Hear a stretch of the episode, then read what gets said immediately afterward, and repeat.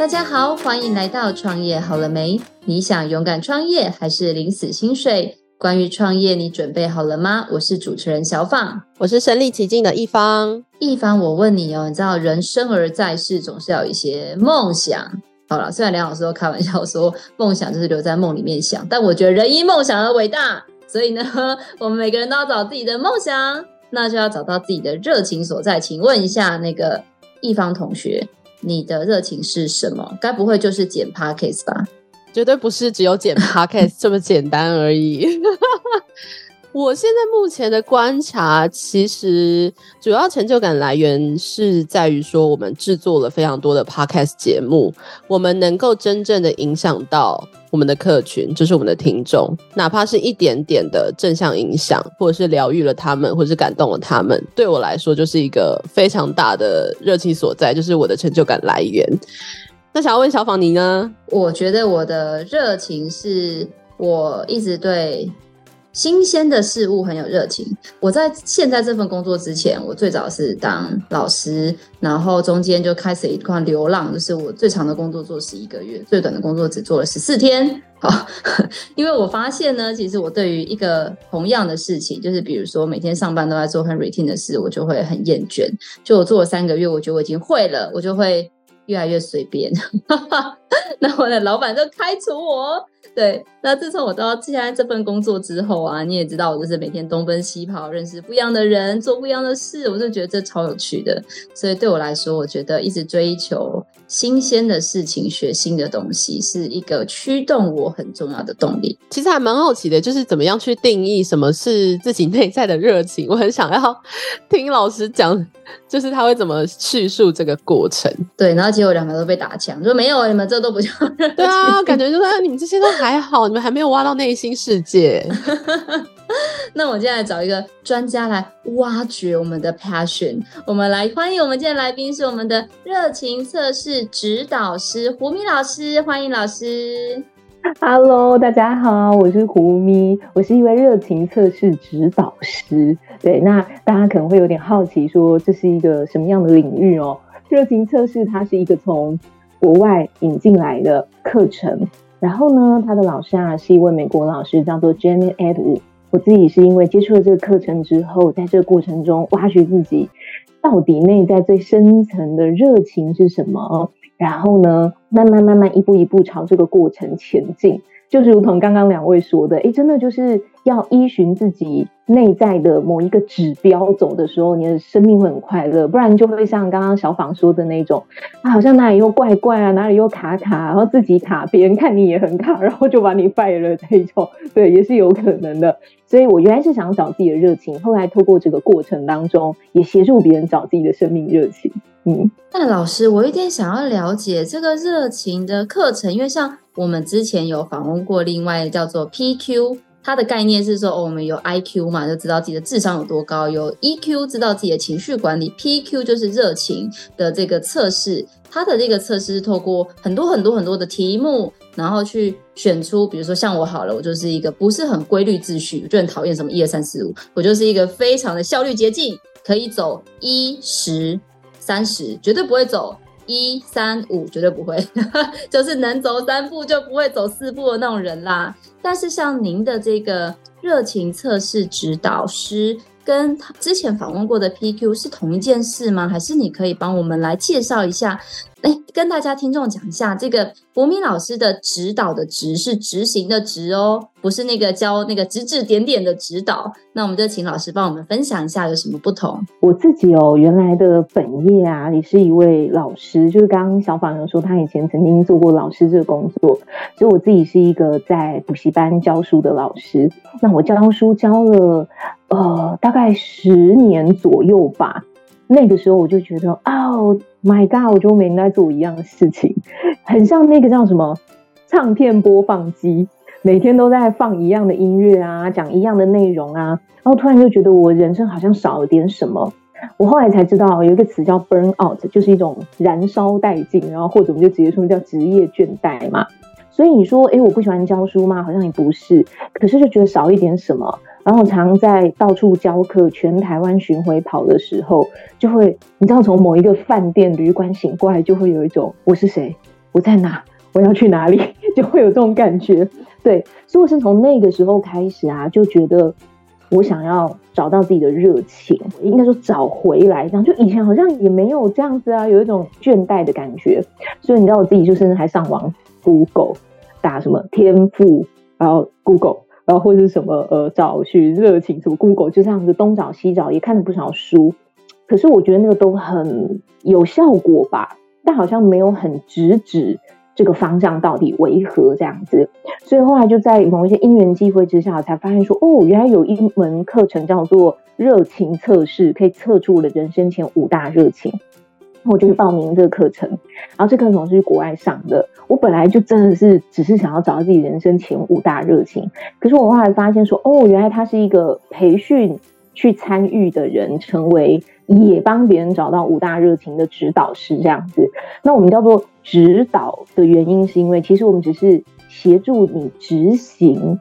你这个内在自我探索的过程，其实我并不是像刚刚那个一方说那个指指点点，只说你这样不对啦，你要那样才对，就其实不是那个样子。所以我本来只是找到自己的前五大热情，觉得哦这样就很好了。可是我自己一直心心念念，就是觉得不知道为什么，大概过了一年，就一直觉得。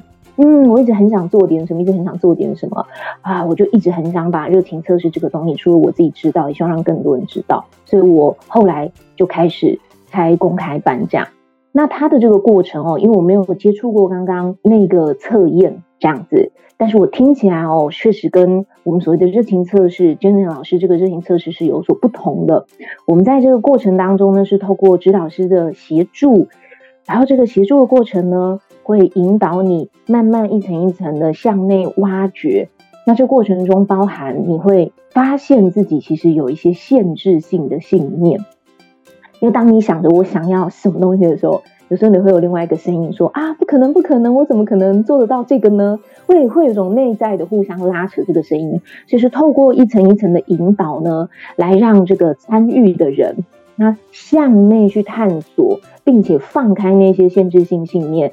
亲自自己写出来，所以我们比较不像是所谓给你好多道题目啊，然后你一个一个去选，一个一个去筛，没有，就都是来参与的人自己由内而外的，然后去梳理自己生命中的各个面向。那我们会有一些面向的引导，例如说你在职业上面啊，或者你在人际方面，或是对于环境方面，甚至是。公益服务方面还有诸多面向，那在这些诸多面向的思考过程当中，有什么是那种你想到，然后在你生命之中你会觉得特别特别的心动，那种怦然心动感觉的，然后逐一写下。那我们会在过程中筛筛筛筛到下前五个，是你觉得最最最最最重要的前五项。胡明老师可以跟我们分享一下，就是大概什么样的客群，他遇到了什么样的情况才会去想要做这个热情测试，然后以及说，就是在这个热情测试挖掘出自己五大的热情之后，会有什么样比较显著的影响吗？嗯，我们目前哦遇到的学生居多的都是三十几岁左右，然后这三十几岁自己工作了一段时间之后，突然觉得就跟我当时有点像，神仙。就还是工作到底怎么回事啊？哦，所以他会开始迷惘了，就觉得自己是不是讲丢了啊？然后就是走错方向了，所以想要来探索。就多半都是一种对现况有点迷茫的这样子的人，然后或者是有另外一种情况，就是他觉得我好像也没什么不好。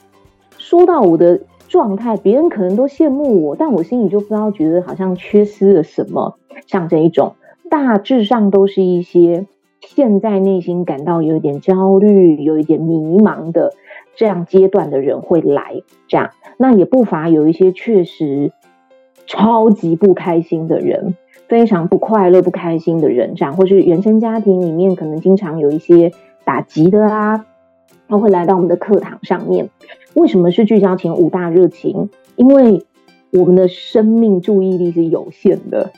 所以，虽然写了很多条，那些都是你的热情哦。可是，你要优先重视在你的前五条的时候，然后一条一条一条的，在这个实现的过程当中，你会因为聚焦，你会知道你自己应该使力在什么方向这样子。诶，那老师就是刚刚有谈到，嗯、你觉得很多人是迷茫的时候，我的人生好像我很老，我跟你讲，我的人生可能就是找工作，或者是像我自己创业是这三四年的事，我就记得我那个时候就在想说。我前一份工作做了八年，然后想说，那我接下来要干？就是你说的，我是谁？我在哪？我将来要做什么？到底我是要再找一份工作待着，还是要自己出来创业？我记得那个时候我也面临了很多的茫然。那所以您刚才说的遇到这种人生的困惑是这样子的阶段吗？还是有没有什么不同的呃人会想要来上这样的课呢？嗯，如果我以我自己的还有一些学员的例子来看哦，我自己当时就是觉得我是属于那种，哦，我我现在的工作也挺好啦，别人都很羡慕我啊，这样好，所以我就是属于那种没什么问题，就觉得少一点什么这样子，这是一种。还有人是那一种，我就是要换工作，我觉得我现在这个工作就超不 OK，或是我现在的生活状态很不 OK，我很想要换工作，可是我不知道应该往哪里去。这样到底哪工作才适合我？好像对这个也有兴趣，对那个也有兴趣，不是很确定我真正的兴趣在什么地方的。那我也想要透过做热情测试来确定一下。不过热情测试它是一个非常开放的东西哦。例如说，我跟大家分享我自己的呃前五大热情，就是它做出来会像是这样子的，是由你自己书写。像我的第一大热情叫做生活在丰盛、喜悦、宁静、富足中，这可能跟大家想象的。所谓的你做出来会是一个什么很精简的词不一样。然后第二条的热情是面向全球，以爱启迪他人，就是这都是我自己写出来的东西。好，那所以我要举例，就是例如说，当我当时教书，为什么我会觉得好像少了一点什么？因为我一直在告诉学生说，嗯、呃，你成绩要好啊，要怎样啊，考试要考得很棒啊，这一类的。其实你知道，这个就是违背我的热情。因为我的热情根本不是要告诉学生说，你要去竞争，你不考好你就死定了，你这世人就 Q 嘎嘎，就是这不是我的性格。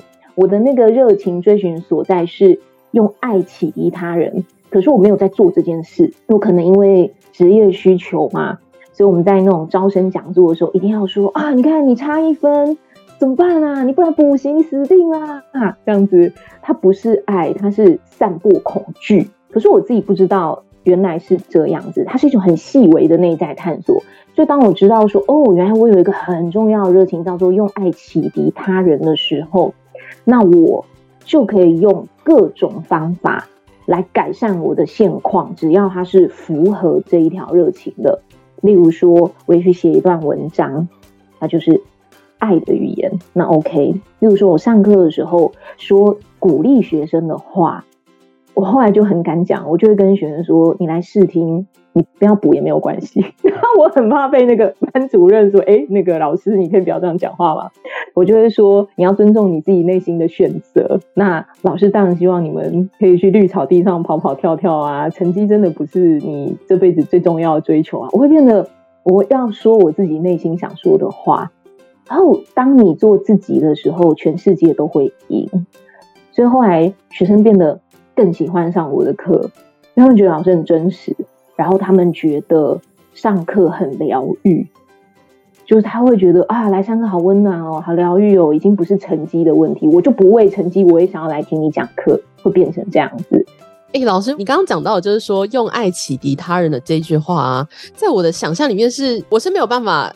直接写出来，我会有这样子的一个热情，是叫做 用爱启迪他人。我觉得是是不是要有一定的就是自我探索之后，才有办法去归纳统整出来这样的事情？因为像我自己，我就也是非常喜欢去。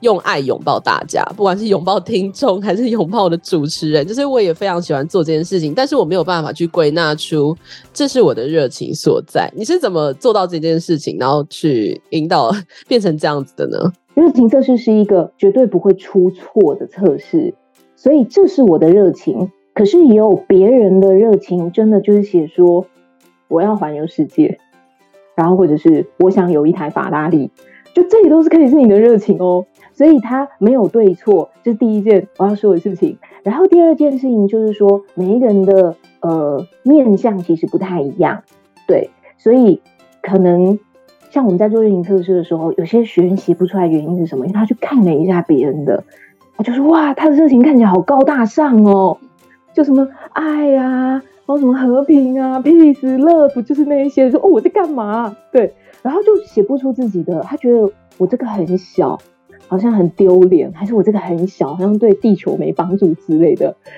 你看这是啥？这就是落入一个不断批判自己的过程。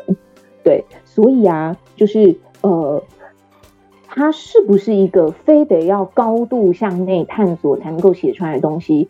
其实不是，你就是依据你自己的现状，在呃我们的引导过程中，慢慢慢慢，然后你依据你的现状，你能够写出什么，那就写出什么东西来。但我们会有一些不建议、不建议写出的句型，例如说否定的形式啊，负向句型的形式啊。讲，例如说，我不要跟人家吵架，就是，或是我不，我我我再也不要跟我的伴侣吵架了，这种，那这个就叫做否定句的形式。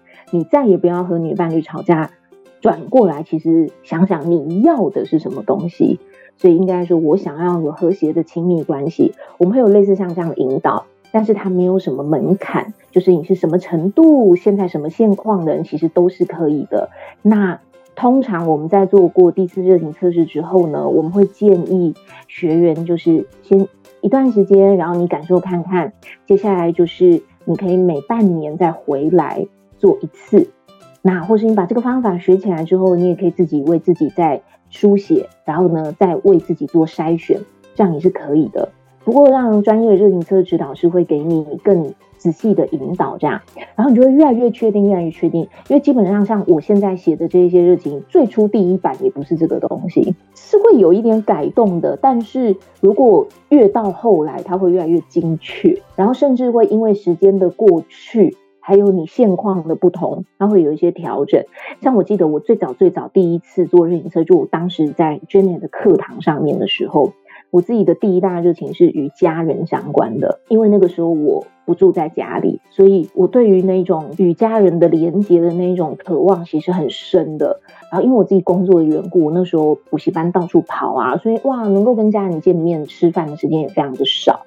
所以当我当时一做出来，知道说哦，原来跟家人有关，然后我就觉得啊。那我应该也在这个方向要做调整，所以重点是你有没有去做了那个行动。所以我就告诉补习班说，可不可以把课排稍微少一点？补习班都晚上上课，所以诶，课排少了一点之后，我也与家人有更多的相处时间之后，那种不适感、不舒服的感觉，确实是有下降的。对，所以我说它是一个面向很广泛的东西，它可以从各个地方去改善你自己的生活状态。而不是只是说这句话，然后只能怎么做这样子。那你的课是适合各个的年龄层吗？比如说像小朋友，因为我知道要选择很关键，像比如说我们高中要上大学，也要选很多的科系嘛。或者甚至再小一点，像你现在教的学生，可能国高中要升的是高职还是高中？像以前我不知道现在还有没有，我老了，以前还有什么五专跟二技。对，那像你的课程是适合全年龄层吗？还是有什么样的年龄或者是客群的限制呢？我目前这个热情测试哦，有分为热情测试工作坊或热情测试的一对一两类型。那我所执行的这个部分呢，是它必须是成年的，简单说就是年满十八岁以上的这样子。对，所以就是成年人的热情测试。那另外，刚刚你说的那种哦，它是比较像青少年版的热情测试，所以青少年版热情测试目前台湾还没有引进。对，还有一个是企业版的，它就是特别针对你在商业活动里面有一些商业啊、公司啊、团体的一些内部职员的凝聚力。的这个部分，这个台湾目前还没有引进，所以由我这边来执行的话呢，就是成人的部分。诶，那老师想要问啊，因为你接触过这么多的学员，想要请你跟我们分享一下，有没有比较，例如说找了你，然后找到热情之后，就是整个开花结果的案例，可以跟我们分享几个？我觉得这也是做讲师的，我们自己内在啊，要有一种调试的过程。就是像我初开始就会觉得说，哎呀，协助别人找到热情。就奇怪他怎么上完课之后也没啥反馈。你知道，老师自己也会心里面想说，啊是哪里有问题吗？这样，所以这也是一个我自己自我内在观察的这个过程，然后就会真的很深刻的感觉到说，每一个人就是有自己的时区，每一个人有自己的节奏，但是重点就是你有没有找到。像有一个学员哦，我印象挺深刻的，他就是写了一道热情，男生的哦，男学员。然后这道热情呢，就是说他想要助人，他想要发展一个助人的事业。可他写了之后就，他当时就很迷惑，说他是要怎样助人？可不知道为什么就塞呀塞呀，他就到了他的前五大热情面。他七个月之后，他竟然回来跟我说，他知道是什么东西了。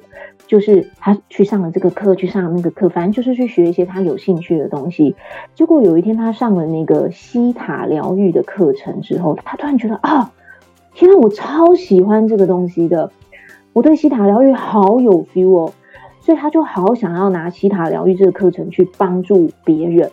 他自己可能也有一些关于家庭的议题要疗愈这样子，所以他自己隔了七个月之后，他才知道说原来是这一个。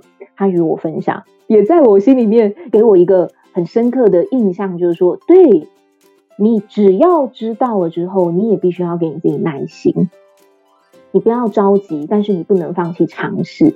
你不能做了三天，找自己的一些方向啊，然后三天以后就说啊，没有啦，都骗人的，都没有啦，这样子。对，可是你没有去尝试，所以只要你时时谨记着这件事，助人对我来说是一件我很重视的事情。真的，你要怎么助人？那我想沿路都会有很多的指引，这样就是热情测试有点像是呃。告诉你有一个终点站长什么样子，可是你自己不能错失过程当中那个面包碎屑，这样一点一点往前捡的时候，最后就会找到那一块你的大蛋糕。这样对，所以这是一个嗯，我其实觉得很有意思的，快的也有很快的。有人可能一年之内、几个月之内，他就说天啊，就是太有 feel 了，很明确的找到自己的方向之后，在电商的发展上面啊，然后就很开始勇敢去做某些尝试，这样子。对，例如说以前觉得不太敢，后来发现，好像这就有热情啊，所以就是去做公开的讲课啊，然后去分享自己的产品啊，就变得更有力道。因为以前不确定，现在很相信，这就是我要做的东西的时候，那个力度就会变得很强，反馈就会变得更多。因为像以前我知道您刚刚有说你是在补习班当，听起来应该是跑课老师。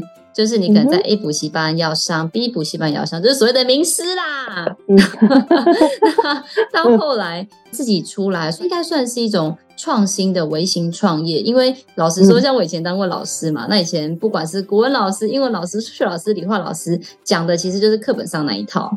那很多的招生的压力，可能也是大部分在补习班上啊，或者是之类。那你现在自己出来成立这样子的一个工作室也好，或者是自己的课程、自己的个人品牌也好，你有没有什么让你觉得特别辛苦或印象深刻的事情？我认为就是走过的路其实都不会白费，所以我自己有在过去的教书经验当中累积了很多的。讲课的能力，或者是上台的能力，或者是控场的能力，这一些能力一定是不会白费的。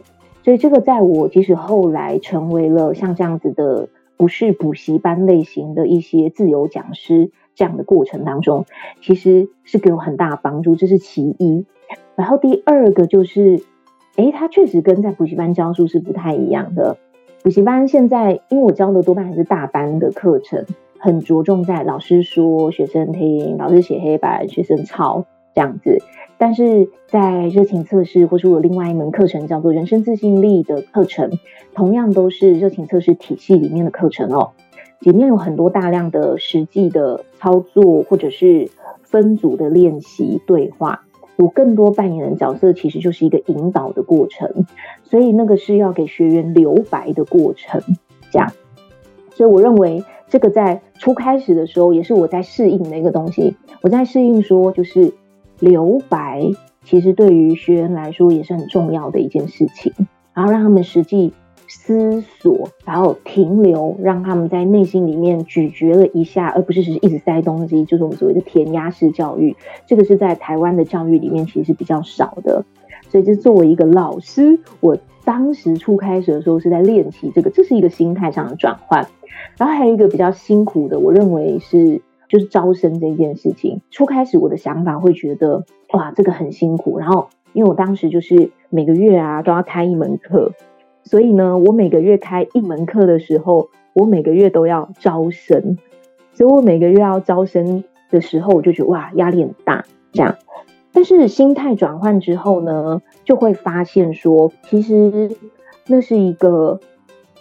只要我的内在觉得不恐惧的时候，学生其实是会自然而然来的，就是所谓的一种像吸引力法则。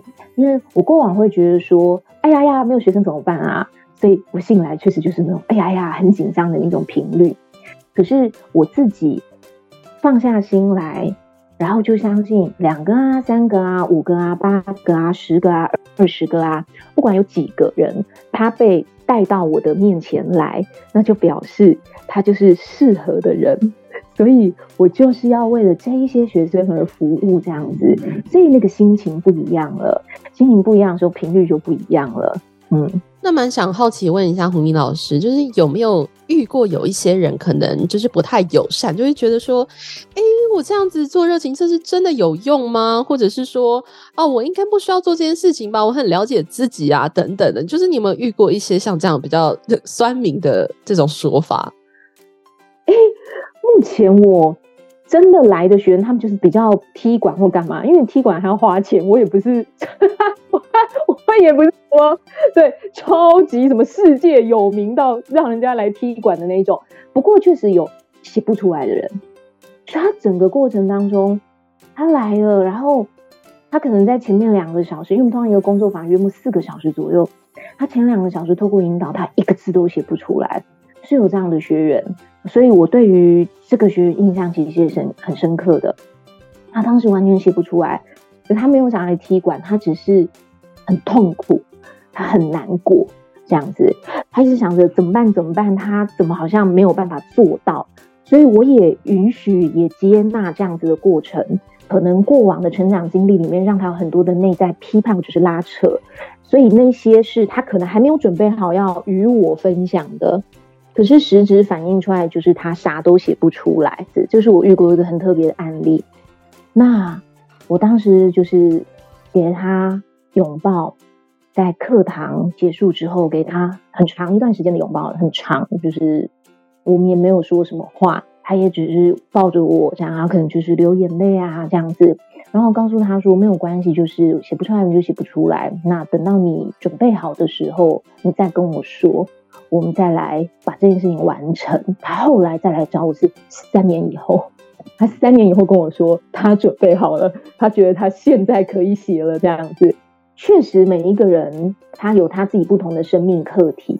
如果你现在觉得没有办法做某一些事情，我觉得你也不需要勉强你自己，就是一定要来上课啊，或是一定要怎么样啊，就是一定要学会尊重你自己的内心。跟您请教，因为刚刚你有听到说，有一些人可能会。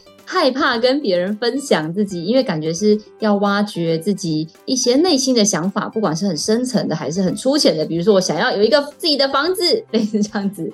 那有些人就是很害羞跟别人做分享。那你的课程一定都是公开课吗？还是有不同形式比较隐私的课程呢？我们是有工作坊，然后工作坊就是团体的，还有一个是一对一。一对一当然就是只有我跟你知道这样。那在工作坊的过程当中，其实。呃，会有所谓的小组讨论。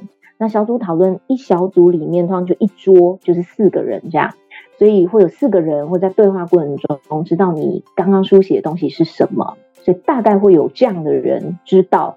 我们不会强迫学员一定要站起来说，来把你的五大热情给我念出来，这样 这倒是不会。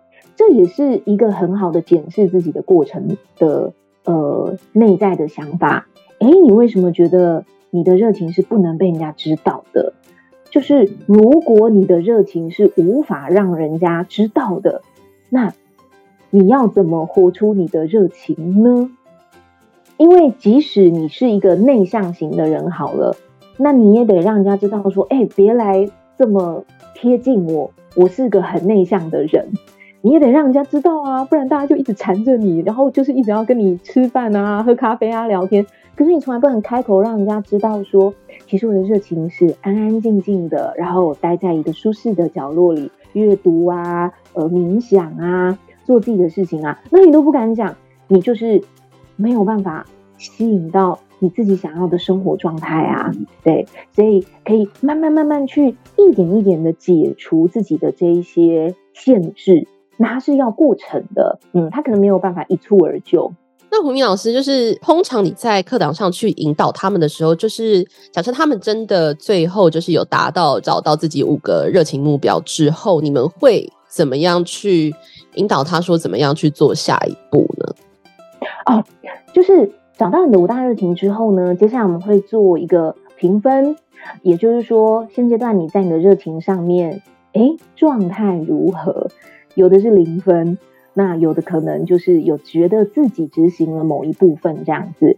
那零分也不用太担心，就是说啊，原来我我根本就没有活在自己的热情里面，怎么回事这样子？因为有可能是你根本今天才发现，你以往根本不晓得哦，所以你对你来说，今天就是一个全新的开始。反正我们就是从现在开始调整就好了。那所以这是第一个，先认清你自己现阶段在你的热情的状态是什么。那下一步我们就会告诉你说，所以当你达成了什么样子的场景之后，就代表你活到那样的热情的状态。所以呢，我们就会带着学员去书写所谓的热情的指标，还有是某一种程度的去验证接下来你会经历到的画面啊、状态啊，可能会是什么这样。有一种以终为始的概念。老师，我觉得这样子听起来，因为你刚刚说你是第一个把这个课带进台湾的老师，好像也是唯一的一个。那我也相信，应该有很多人听了这一集，或者是甚至很多曾经你的学生，应该也会觉得这件事情其实是很有意义的。那如果有听众听的这一段，或者是你的学生们也想要跟你一样加入这个指导师的行列，有没有一些索引，或者他需要做哪些事情呢？嗯，如果你想要成为和我一样的热情测试指导师，那目前呢，直接必须得到 Jenny 老师的授课，然后接下来呢，由美国那一边发所谓的指导师的认证这样子。那我自己当时是飞出去外面学习的，然后。你不一定英文要超级好啊，虽然老师讲的是英文，因为我当时参与的是有同步口译的班级，但是在台湾没有，所以就是首先第一，你要报名这样的班级，通常一年会有一班这样。然后呢，第二件事情是，我觉得你可以问问看你自己，你是不是真正的对这样子的一个行业是有兴趣的。所以呢，如果你真正的对这样的一个行业有兴趣，或是你觉得很迷茫之前，说，这到底是个什么？我会先建议你真的来参加过一次热情测试的工作坊，或是一对一之后更了解之后，你可以再下决定。好，然后再来呢，就是我们上课过程中，我们会是一个四天的培训过程，还有四天的现场哦，然后再加一个一个月的线上的培训，然后后面会有一些考核的机制这样子。所以你得先过了这些关卡以后，那你就可以得到了这个授权。那这个授权包含了就是授课的呃授课以及使用它的教材，以及包含他们的一些相关资源，得到这样的授权。这样，那有人确实上完课之后有问过说，哎，如果我想和你一样成为指导师，我大概需要还要准备什么？还有一个东西要准备的就是钱，好吧？去上课这些都是花费，这样。那目前为止，基本学费是十五万哦，就是不包含你飞出去的一些机票。所以我刚刚说的是基本学费的部分。不过我还是要说，就是钱有时候只是其次而已。我不是要说哦，谁很有钱或什么的，呃，才能够做这件事。我是要说，当你真心渴望一件事物的时候。很多方法可以达成你的梦想。我遇过有一个学员，他是募资来上课的。哎，对啊，然后他怎么募资来上课呢？他就说：“我想要成为热情测试指导师，我现在需要学费，你们有没有人想要赞助我？这样子，只要你愿意赞助我，不管多少钱，那等我成为热情测试指导师之后，就免费帮你做热情测试。其实这是一种交换啊。诶，这种非常有创意的方法，Why not？有何不可？我觉得钱通常就是你最后一个在考量的事情，你优先要考量的都是你真心是不是热爱、想要这样，那你就会找到那个方式。嗯，那最后我也想问一下胡明老师，就是说在您做这个指导师的过程当中，你有没有觉得说你自己最核心的一个价值，或是你认为你能够在这个职业做这么多年，能够永葆热情的一个关键，大概是什么呢？里面我们非常重要的一个关键就是爱自己。那我们的那个所谓的爱自己啊，就是我们人生自信力课程里面，它的英文其实就叫 self love，就是爱自己。那为什么说爱自己这个关键是很重要的？其实不管你是不是要做指导师哦，还是从事任何的行业。你真正的爱你自己，其实对你的生命是至关重要的一件事情。如果你能够成为一个好的老师，或是成为一个好的自己，你永远都是优先尊重你自己的感觉。那当你优先尊重你自己的感觉的时候，你不违背你自己的意愿去做那些违背你热情的事情的时候，你其实自然会散发出那种能量。那你散发出那种能量的时候，其实你在各行各业都会发光的，嗯，然后甚至你会更加的活在那个爱当中。我刚刚哦从大师班培训回来，就除了热情测指导师，我们再往下一阶呢，就叫做热情测试大师班。我去日本，然后和真良老师贴身学习，有九天的过程。然后这过程当中呢，我有一件印象很深刻的事情，就是老师告诉我们说，如果你觉得累了，那你可以告诉我，然后告诉我说你觉得累了，你现在需要睡一下，你不需要强撑着你的疲倦的身体来听课，你就到教室后面睡一下，我会把你叫醒。他说，请对你自己的内在的感觉是诚实的。然后真的有学员就去后面睡觉，对，这一定是你在可能学校课堂里面不会发生的事情。他会要求你优先的尊重你自己内在的感受，这个是我觉得很深刻的一个体验。